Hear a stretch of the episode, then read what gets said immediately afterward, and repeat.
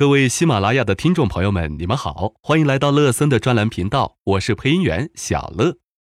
最近，乐森老师和三位三十多岁的朋友聚会，他们每一个人都有轻度脂肪肝，平日里帮客户投保中也遇到不少乙肝携带患者。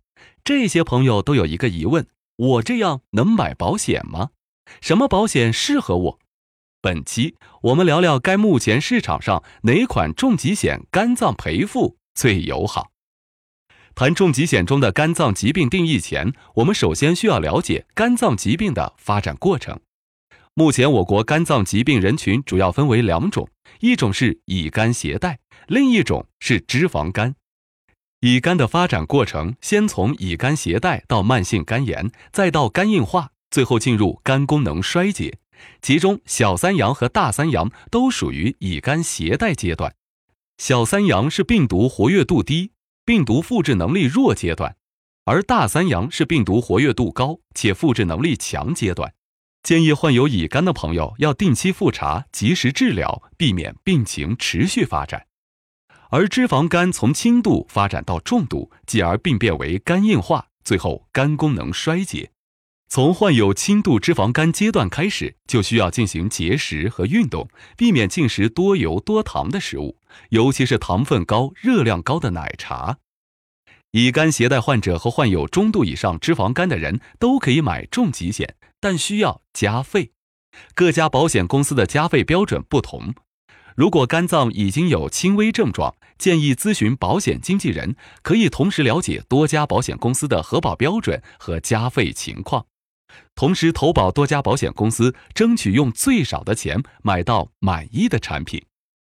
目前市面上大部分重疾险对肝脏的赔付要求，基本需要到最后期的肝脏衰竭的阶段才能理赔，但也能找到个别性价比不错的重疾险，只需要肝硬化就能获得理赔款，这对于肝脏疾病患者及早治疗、提高康复机会非常重要。本期我们介绍招商仁和爱康宝重疾险以及同方全球康健一生新多倍保重疾险两款产品。这两款产品将肝脏疾病的范围扩大，并提高赔付比例，对于已经有轻微肝脏疾病的患者是最合适的产品。首先，对于乙肝患者而言，重点关注与病毒性肝炎相关的条款。招商仁和爱康宝重疾险将病毒性肝炎导致的肝硬化列入轻症理赔范围，赔付比例为保额的百分之三十。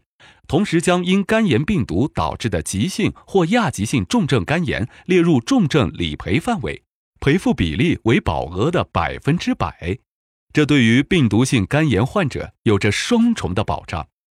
而对于脂肪肝患者，应该关注条款是否要求病毒性导致的肝硬化。如果规定病毒性引起的，而脂肪肝被排除在外。我们看一下同方全球康健一生新多倍保重疾险。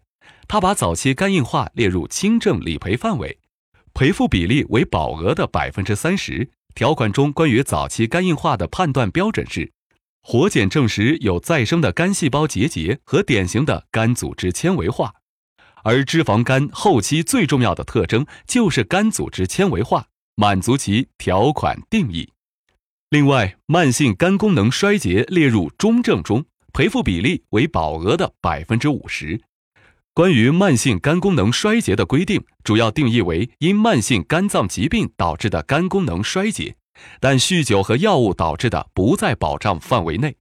从这里我们可以得知，非酒精性脂肪肝导致的肝功能衰竭也在保障范围内。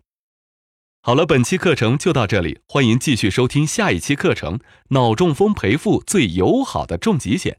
您也可以添加乐森老师的微信六五二九三九八六三，获取更多保险知识。广州和深圳的朋友可以邀请乐森老师喝杯咖啡，来场线下面对面交流。